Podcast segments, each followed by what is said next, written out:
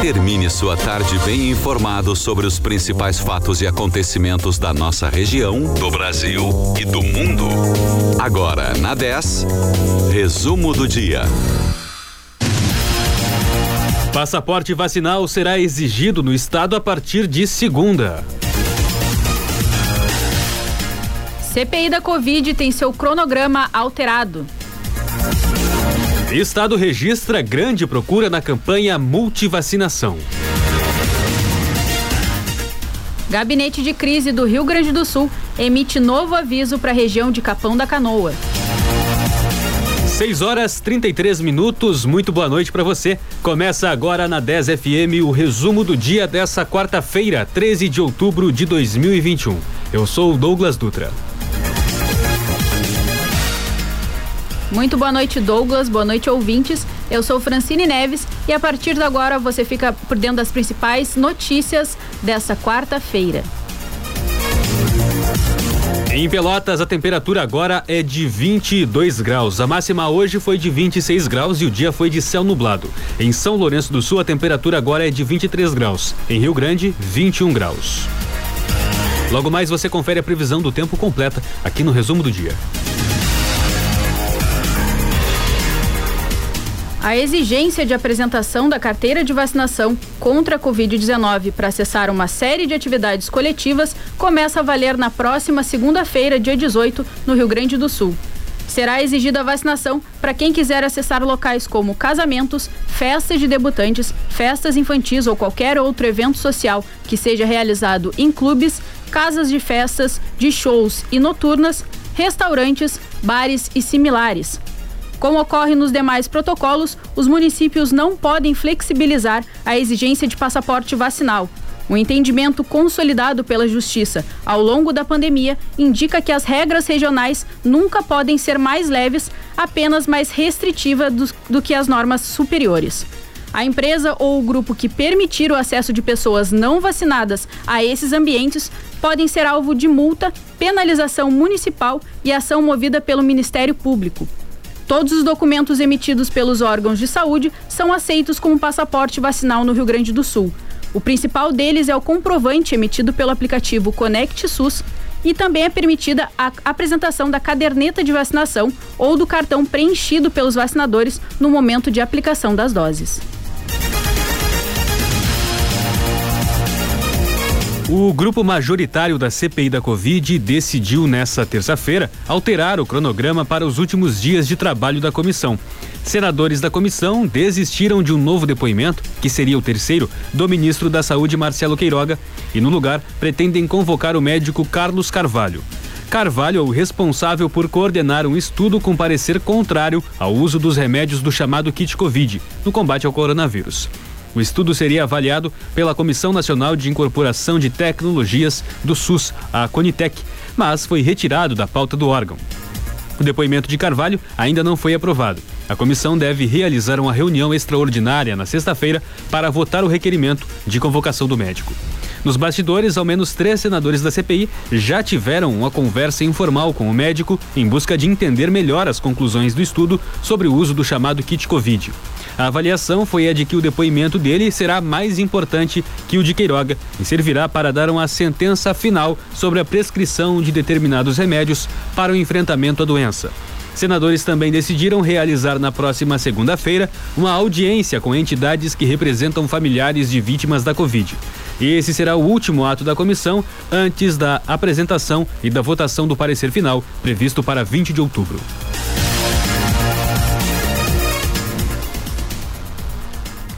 O governo do Rio Grande do Sul registrou na primeira semana da multivacinação a procura de 41 mil crianças e adolescentes menores de 15 anos aos postos de saúde.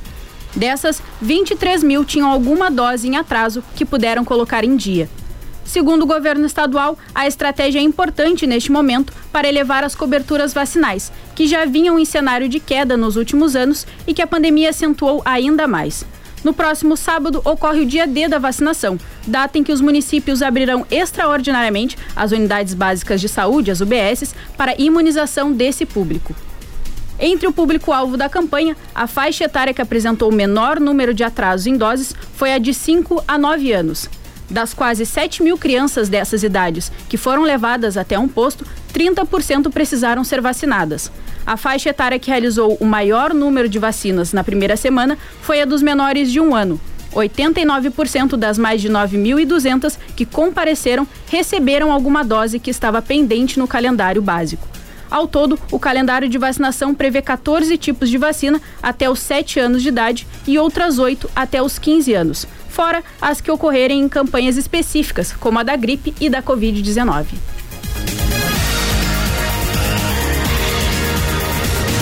Em entrevista a uma emissora de televisão norte-americana ontem, em Washington, o ministro da Economia Paulo Guedes minimizou a escalada da inflação brasileira. Ele atribuiu a alta de preços a um problema global concentrado em, em energia e alimentos. Guedes afirmou que, além da transferência de renda, o governo quer turbinar o Bolsa Família por meio do Auxílio Brasil, mas ainda não encontrou uma fonte de recurso o ministro não apresentou nenhuma proposta para conter a alta de preços no Brasil. Nos últimos 12 meses, encerrados em setembro, a inflação brasileira medida pelo IPCA registrou uma alta de 10,25%, segundo o IBGE. Sobre a offshore e o eventual benefício que teve com a alta do dólar frente ao real, o ministro disse que não fez nada de errado. Ainda durante a matéria, Paulo Guedes reagiu à pergunta sobre o número elevado de mortes na pandemia, dizendo que o Brasil ofereceu todas as camadas de proteção para que a população pudesse fazer distanciamento e preservar os empregos.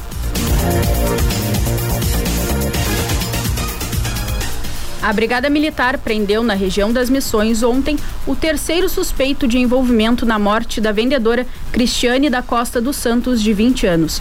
Ela foi baleada em um assalto ao sair do trabalho em uma parada de ônibus no bairro Cristal, na zona sul de Porto Alegre. Conforme a Polícia Civil, o homem era o único que ainda estava foragido desde o crime. A prisão ocorreu em uma ação conjunta da inteligência da Brigada Militar, equipe da Operação Horus e Força Tática do 14º Batalhão de Polícia Militar. Cristiane foi morta no dia 23 de setembro em uma parada de ônibus. Ela recém havia saído do trabalho. Em depoimento à polícia, testemunhas relataram que Cristiane ficou nervosa e se atrapalhou para entregar o celular, sendo baleada no peito. Além dela, haviam outras oito pessoas na parada que tiveram celulares roubados, mas não se feriram. O Ministério da Agricultura, Pecuária e Abastecimento confirmou o foco de peste suína clássica na cidade de Marco, no Ceará. A transmissão ocorreu em um criatório de suínos e nove casos já foram confirmados, sendo que os animais vão ser sacrificados. A propriedade foi interditada pelo Serviço Veterinário Estadual, representado pela Agência de Defesa Agropecuária do Estado do Ceará serão feitas investigações para rastreamento de provável origem e vínculos epidemiológicos. O Ministério garantiu que a doença não é transmitida para seres humanos. Além disso, a ocorrência não compromete a manutenção das zonas livres de peste suína clássica reconhecidas no Brasil e não implica em restrições ao comércio internacional de suínos e seus produtos. A peste suína clássica, também conhecida como febre suína ou cólera dos porcos, é uma doença viral altamente contagiosa que afeta somente porcos e javalis. Os animais podem sofrer morte súbita mesmo sem apresentar nenhum sintoma mas em alguns casos os suínos têm febre alta, perda de apetite, letargia e hemorragias. Não há vacina para a doença. O gabinete de crise do governo do Rio Grande do Sul emitiu hoje um aviso para a região de Capão da Canoa, no litoral norte, dentro do sistema 3As de monitoramento da pandemia. É a terceira semana seguida que os municípios da localidade apresentam piora nos indicadores da doença. O índice que provocou a manutenção do aviso foi o aumento na ocupação de leitos de UTI por pacientes com coronavírus e no número de casos da doença. Por outro lado, o executivo estadual aponta para a redução de óbitos e de hospitalizados em leitos clínicos na região, o que fez com que a localidade não avançasse para o nível de alerta. A região de Capão da Canoa é a única das 21 do estado com alguma notificação do governo. O ministro da Ciência, Tecnologia e Inovações, Marcos Pontes, disse hoje que o recente corte de 600 milhões de reais da pasta compromete projetos estratégicos da ciência brasileira. Agora, diante de parlamentares, voltou a colocar a culpa na área econômica do governo federal pela decisão. Deputados cobraram a responsabilidade do ministro sobre a situação. Chegaram a questionar, inclusive, o sentido de sua permanência no cargo. Pontes falou na Comissão de Educação da Câmara na manhã de hoje. O requerimento inicial era para que ele esclarecesse o apagão que atingiu, no fim de julho, as plataformas do CNPq, o Conselho Nacional de Desenvolvimento Científico e Tecnológico, mas a recente redução orçamentária dominou a audiência. Na quinta passada, o Congresso Nacional atendeu a um pedido do ministro da Economia Paulo Guedes e aprovou um projeto que retirou 600 milhões de reais previstos para a ciência. Os recursos foram destinados para outras áreas. Pontes já havia dito que foi pego de surpresa pela decisão do governo, a qual classificou como equivocada e ilógica. Aos deputados nessa quarta, o ministro afirmou que tem feito esforços com a área econômica para recompor o orçamento e também teria falado com o presidente.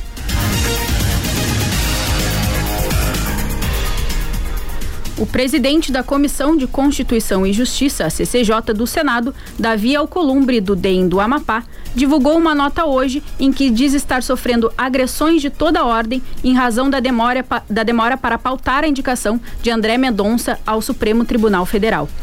No comunicado, Alcolumbre não cita os nomes de Mendonça ou do presidente Jair Bolsonaro, que é o autor da indicação, mas diz que nunca praticou troca de favores com quem quer que seja. A indicação de André Mendonça ao cargo foi formalizada por Bolsonaro em 13 de junho, dia seguinte à aposentadoria do ministro Marco Aurélio Melo. O passo seguinte dessa indicação é justamente a sabatina de Mendonça na CCJ do Senado, o que, passado três meses, ainda não foi sequer agendado. No comunicado, Alcolumbre diz que a prioridade do legislativo nesse momento deve ser lidar com temas econômicos, como a geração de empregos e a busca de saídas para a inflação.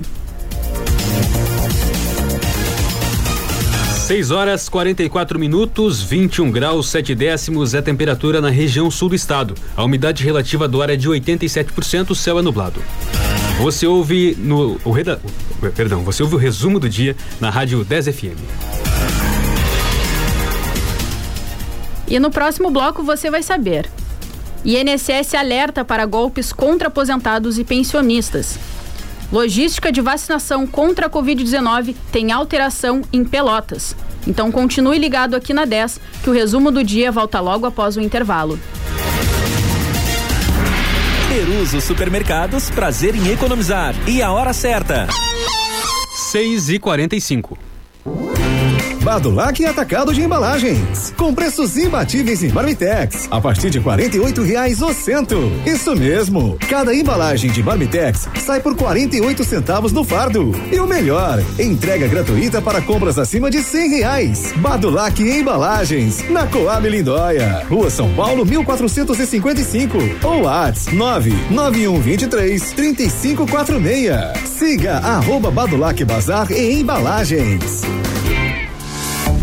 Prezão da Claro agora tem o Claro Cursos, uma plataforma com acesso ilimitado a mais de 100 cursos, com certificado para você aprender a se profissionalizar em diversas áreas. E o melhor, sem descontar nada da sua internet. E você ainda tem 6 GB de internet com WhatsApp ilimitado e acesso ao conteúdo do Descomplica. Tudo isso por apenas R$19,99 por 30 dias. E com o primeiro 5G do Brasil. Prezão nesse celular. Claro, você merece o novo. Evoque é energia, Evoque é sabor, Evoque é o mais consumido do sul do Brasil. Evoque, com você em todos os momentos. Evoque Energy Drink. Neste mês de outubro, a Mundo Animal traz um pocket show temático e diferente para que todos possam aproveitar esse momento e relembrar a leveza e a alegria de ser criança. Vem pra Selva de Delícias e viva uma experiência especial com o Leonel. Te esperamos para curtir com a gente todos os dias das 18h30 à meia-noite na Praça 20 de Setembro 194. Animal, animal. A educação passou por grandes mudanças e esse é o melhor momento para quem sonha em ser professor ou que já trabalha nessa área. No Claretiano, você tem um verdadeiro desconto de mestre. Comece uma licenciatura ou pós-graduação em educação com 50% de desconto. 50% de desconto. Inscreva-se claretiano.edu.br. Pelotas, anexo ao Colégio Gonzaga. Desconto de mestre Claretiano. Acreditamos na educação. Investimos em você. Vem! Promoção válida até 20 de outubro. A 10 está com você no rádio, nas redes sociais e na tela. Seja em 91.9, Instagram, Face, site ou celular. Sua rádio preferida está sempre perto de você. Fique conectado com a rádio dos melhores ouvintes.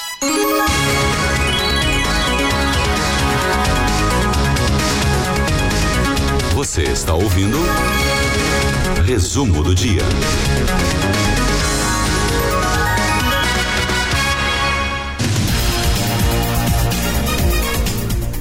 6 horas 47 minutos. Estamos de volta com o resumo do dia desta quarta-feira, 13 de outubro de 2021. Na região sul do estado, a temperatura é de 21 graus. Céu nublado.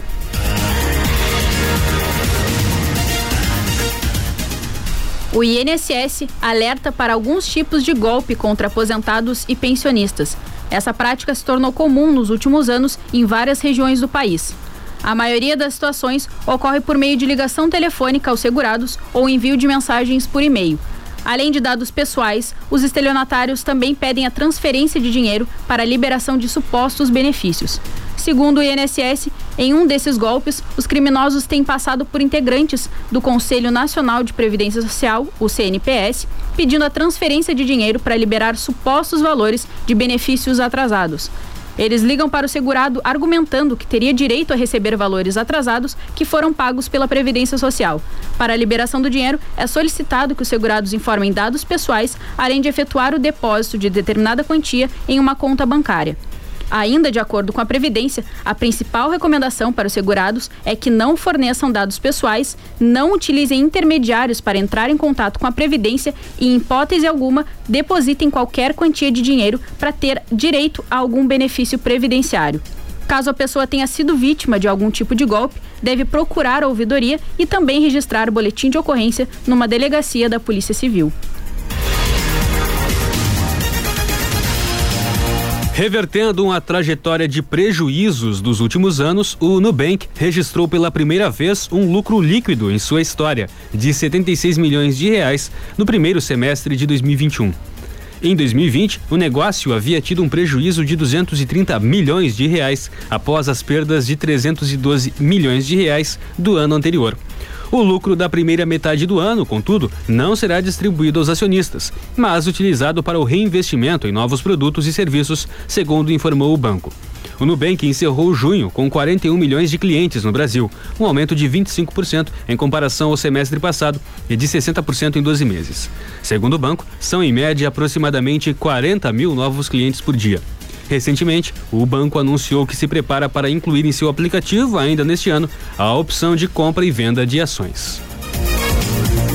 E o dólar comercial fechou em baixa de 0,51% nesta quarta-feira, negociado a R$ 5,50.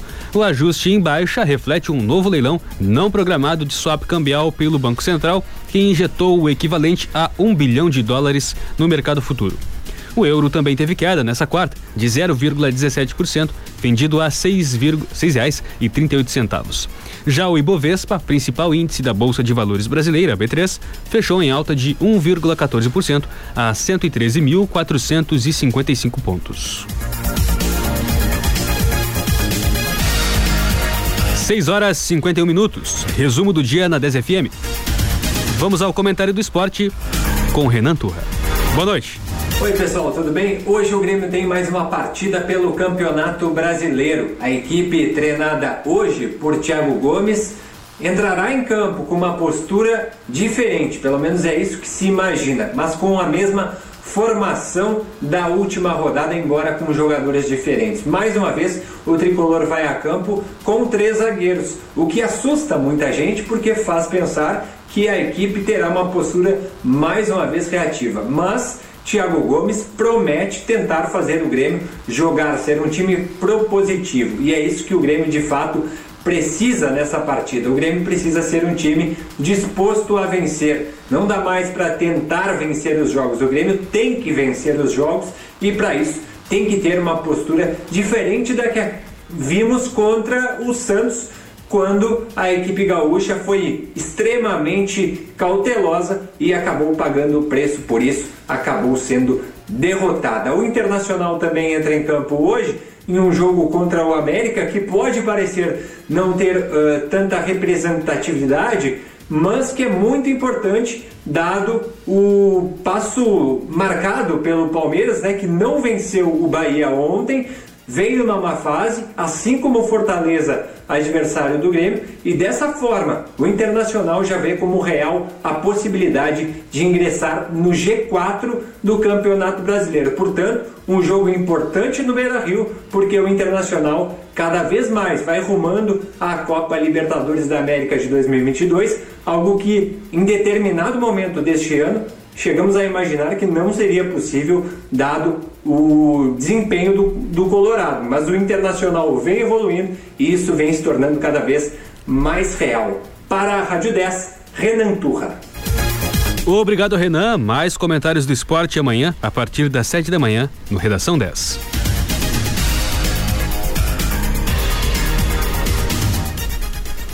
O presidente da FIFA, Gianni Infantino, voltou a defender ontem a Copa do Mundo a cada dois anos. Segundo ele, uma Copa do Mundo realizada a cada dois anos não vai diluir a magia do torneio, já que a periodicidade não teria influência em sua qualidade e prestígio.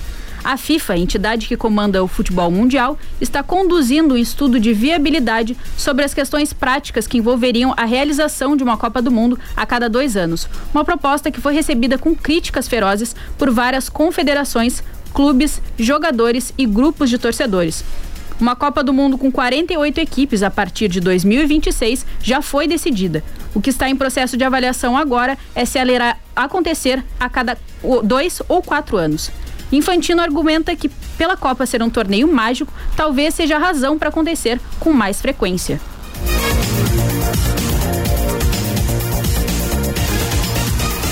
Pessoas acima dos 60 anos sem doença do coração não devem tomar doses diárias de aspirina como medida preventiva para um ataque cardíaco ou um acidente vascular cerebral, um AVC, aconselhou ontem a Força Tarefa de Serviços Preventivos dos Estados Unidos, um órgão consultivo independente do país norte-americano.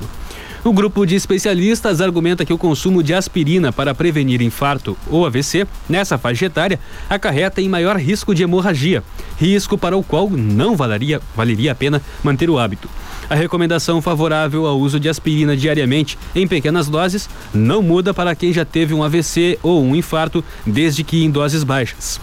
Para pessoas na faixa entre 40 e 50 anos, o consumo de aspirina ainda pode ter um pequeno benefício contra infarto ou AVC, desde que o paciente não tenha histórico de hemorragia, dizem os especialistas. Para quem tem mais de 50 anos e menos de 60, o grupo médico americano adverte que há poucos dados claros sobre riscos e benefícios.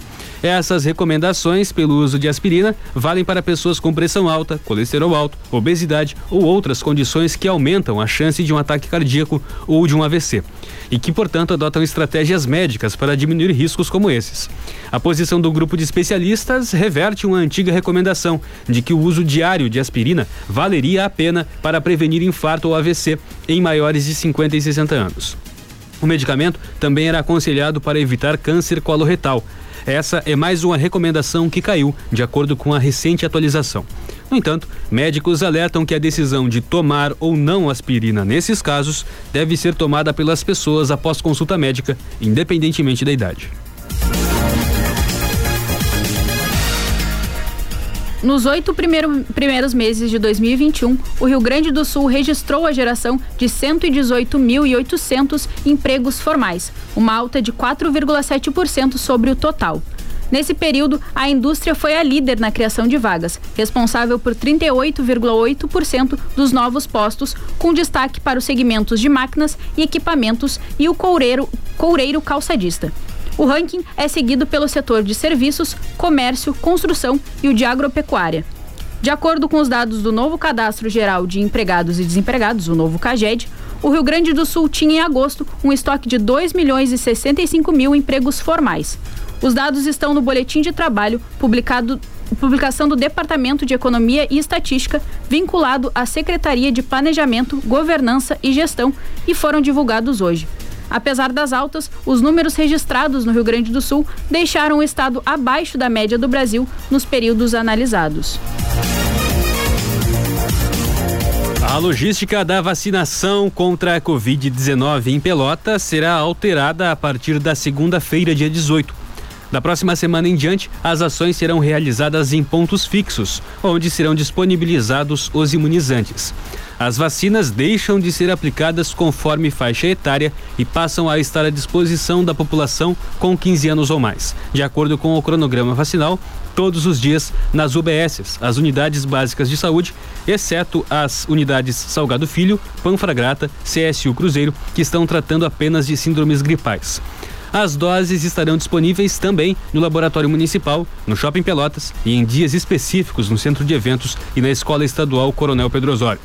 A mudança na organização tem o objetivo de facilitar o acesso do público às vacinas. Também busca desafogar os pontos de vacinação que já estavam sendo utilizados, assim como reorganizar as equipes que trabalham na cidade.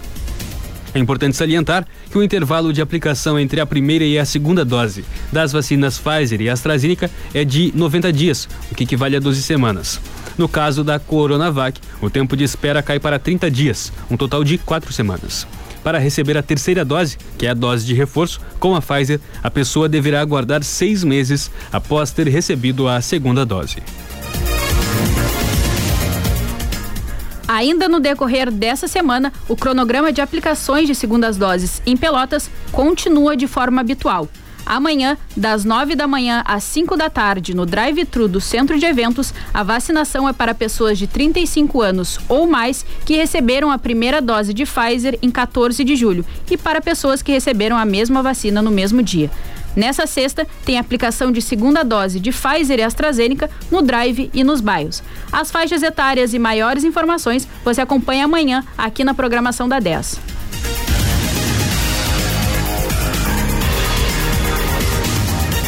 21 graus 4 décimos a temperatura em Pelotas. A umidade relativa do ar é de 88%. Em São Lourenço do Sul, a temperatura é de 22 graus. E em Rio Grande, 21 graus. À noite, a temperatura cai na região para a casa dos 17 graus. Para amanhã, a previsão é de pancadas isoladas de chuva ao longo do dia e temperaturas entre 17 e 28 graus. O tempo segue instável até a sexta-feira. O resumo do dia dessa quarta-feira, 13 de outubro, fica por aqui. Mais informações amanhã, às 7 da manhã, no Redação 10. Boa noite. Obrigado pela sua audiência. Continue na 10 com o Conectados. Boa noite.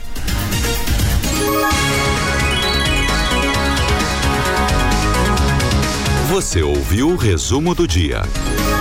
Em alguns minutos, este programa estará disponível em rádio10fm.com e nas plataformas digitais.